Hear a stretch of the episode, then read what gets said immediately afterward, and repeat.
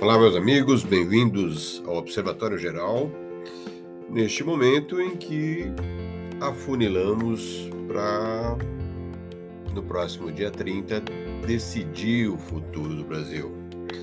E neste momento eu acho que nada mais justo, nesse que talvez seja o meu último episódio antes da eleição, dizer o porquê eu apoio Jair Bolsonaro antes de mais nada, eu devo dizer que eu conheço profundamente o outro candidato há mais de 30 anos e passei a conhecer a partir de 2018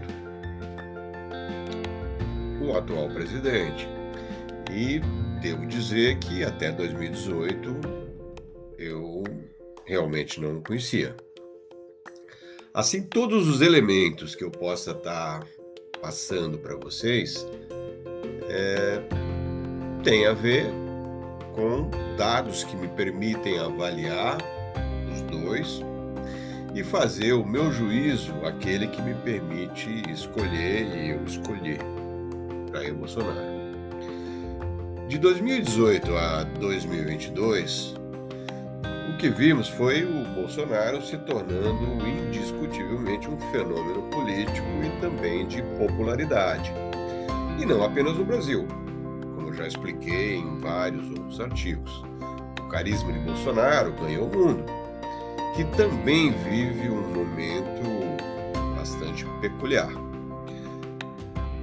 Da mesma forma que afirmei que Bolsonaro seria eleito em 2018, depois da tentativa de homicídio contra ele, tenho a convicção, por um conjunto objetivo de fatores, que ele será reeleito neste segundo turno. Para quem queira entender melhor né, os motivos, os fatores que me levam a essa conclusão, eu recomendo a leitura de outros artigos, ou mesmo a versão áudio podcast, que também podem ser encontrados no meu blog e no Jornal Cidade Online. E se tiverem paciência para ler ou ouvir, eu recomendo, uh, leiam os últimos 14 artigos, ou pelo menos os nove últimos, onde eu dou pleno embasamento ao que me leva a essa conclusão. E não é, portanto, uma questão de torcida, como poderia me rotular a ala mais à esquerda, que talvez também me rotulasse como bolsomínio, fascista ou alguma coisa do gênero, que é o que normalmente fazem com alguém que relata algo de bom que se relaciona a Bolsonaro.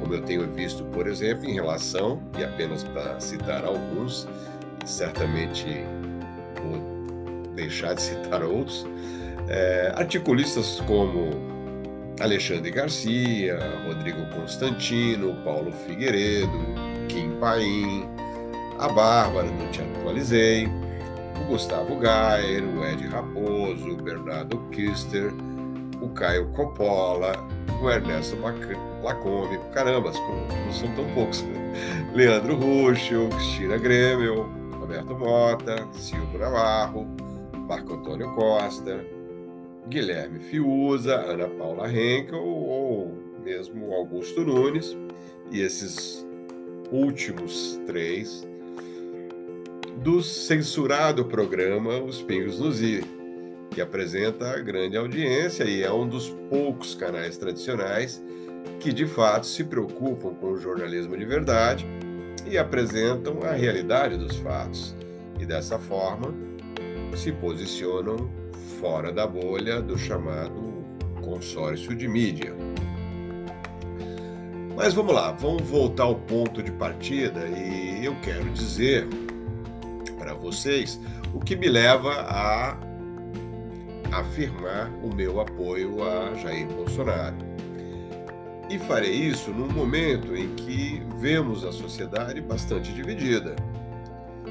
Eu quero separar é, o termo que muitos chamam de polarização. Só para entender, O que chamo de sociedade dividida, e devo explicar que não é o fato de ter dois grandes grupos de pessoas que majoritariamente apoiam direita ou esquerda, e nem mesmo é uma questão ideológica, na minha opinião, é, o que eu de fato não consideraria normal e faz parte do que chamamos de democracia, apenas para citar como exemplo, os Estados Unidos vive essa polarização de democratas e republicanos, onde cada um tem o direito de expressar suas preferências políticas sem censura, ou pelo menos deveria ser, e a total liberdade de expressão, que é o que se preconiza em democracia. E quando essa expressão seja, por exemplo, ofensiva, difamatória, que se aplique a elas aquilo que está expresso na lei, ou seja, que representam processos de calúnia, contra calúnia, injúria e difamação, e jamais censura.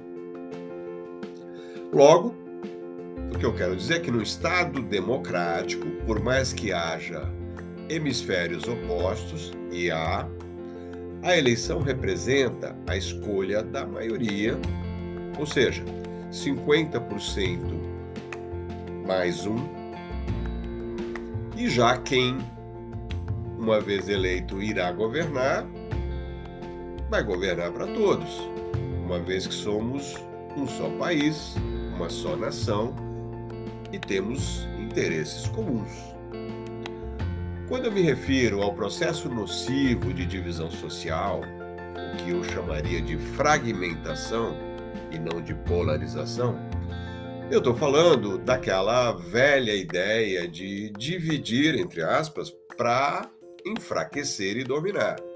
Uma frase que é atribuída ao imperador Júlio César ou seja, antes de Cristo. Algo que foi reprocessado e se implementou na educação e na cultura nos últimos 30 anos no nosso país, principalmente baseados nas ideias de Antonio Gramsci, fundador do Partido Comunista Italiano, para quem o domínio das mentes nesses segmentos, educação e cultura, seria estratégico para fazer a revolução comunista no mundo. E quem quiser saber mais, é, como diz a frase, dê um Google, enquanto ainda é possível, ou a história não é reescrita pelo Ministério da Verdade, aquele do 1984 do Orwell, cujo risco estamos presenciando. Mas vamos lá. Feito esse preâmbulo, vamos aos porquês de eu apoiar Bolsonaro. Vamos lá, número um. Pela interrupção da prática de distribuir ministérios e estatais em troca de apoio. Todos sabemos, ou deveríamos saber, que no sistema político brasileiro, onde imperam as coalizões políticas, é extremamente difícil governar sem negociar com os partidos que compõem o parlamento brasileiro. Essa mesa de negociações do Congresso foi responsável, por exemplo, pelo conhecido escândalo do mensalão, onde o governo petista instituiu uma mesada de 30 mil reais mensais a parlamentares para ter pautas aprovadas, muitas delas atreladas a interesses de oligopólios que saquearam o Brasil por décadas inclusive o das empreiteiras, que também deram origem ao Petrolão, dentre outros escândalos conhecidos, como com o Ministério Público é, qualificou de com provas sobradas de delatores da Lava Jato, como o marqueteiro Marcos Valério e do ex-ministro da Casa Civil do PT, Antônio Palocci pela no... número 2, pela nomeação como nova regra de ministérios técnicos não relacionados a interesses partidários. E essa prática inovadora, que também se estendeu às estatais, estabelecida pelo governo Bolsonaro, de saída já em 2019, permitiu pela primeira vez na história recente do nosso país que os ministérios e as estatais fossem geridos por profissionais com capacidade técnica que não apenas entendiam de suas respectivas áreas, como também permitia, pela primeira vez na história, estabelecer uma gestão integrada, principalmente entre ministérios estatais, cuja sinergia permitiram atingir resultados espetaculares e sem corrupção. Dessa política também resultou, por exemplo, um Banco Central independente que representa um fator de estabilidade monetária para o Brasil. Vamos lá, número 3. Pelo estabelecimento de uma importante barreira à corrupção endêmica presente nos governos anteriores com gestão tecnicamente orientadas e livres de conluios e articulações políticas, aliadas à adoção de práticas de compliance, aliadas também à ação fiscalizadora da CGU e outros órgãos, especialmente orientados a promover a fiscalização e o controle da aplicação dos recursos orçamentários, e lembrando que governos anteriores promoviam um gigantesco aparelhamento de boa parte dos funcionários públicos chamados de carreira, ou seja, muitos ainda estão lá. Praticamente não vimos casos de corrupção, ao contrário do que vimos o tempo todo nos governos petistas. Vamos lá, mais um ponto que me leva a apoiar Bolsonaro. Pelo processo de desestatização, ou seja, a política de promover ações para tirar o peso do Estado sobre a economia. Nesse caso, me refiro à adoção de uma abordagem liberal que tem caracterizado as melhores práticas de governos de orientação centro-direita que entenderam que o mais Brasil e menos Brasília representa o principal ingrediente para a atração de investimentos e para o fortalecimento do empreendedorismo na nossa economia. O Brasil está hoje no primeiro lugar mundial em termos de empreendedorismo, segundo a pesquisa da Global Entrepreneurship Monitor, a GEM, tendo apresentado a abertura de 8 milhões de novas empresas no pós-pandemia e ultrapassando já a marca de 20 milhões de empresas no Brasil. Com isso, temos assistido à criação recorde de empregos, Saímos de uma taxa de desemprego da ordem de 13% para 8,9% e caindo mês a mês. Mesmo no pós-pandemia, o que nos coloca à frente dos Estados Unidos, Alemanha, da Inglaterra, somados em termos de geração de emprego. Razão número 5 pela nomeação em especial do ministro Paulo Guedes. Neste caso, um economista de orientação liberal que inverteu literalmente a abordagem e a orientação econômica que foram a ruína imposta pela visão estatizante dos governos petistas que mergulharam o Brasil na sua maior recessão, quando nos últimos dois anos do governo Dilma tivemos uma retração de 7% do nosso PIB.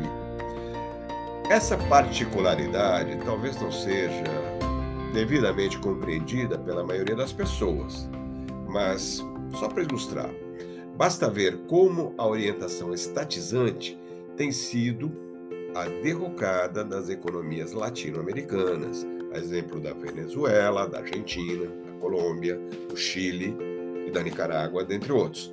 Ou seja, sob o comando de Paulo Guedes, o Brasil segue a passos largos no caminho da prosperidade, inclusive com a recuperação em V no pós-pandemia. E com o processo de desregulamentação, desestatização, redução de impostos, o que favorece a reindustrialização, enquanto os países de orientação progressista, entenda-se comunista ou socialista, seguem também a passos largos no caminho da pobreza. Vamos lá, razão número 6.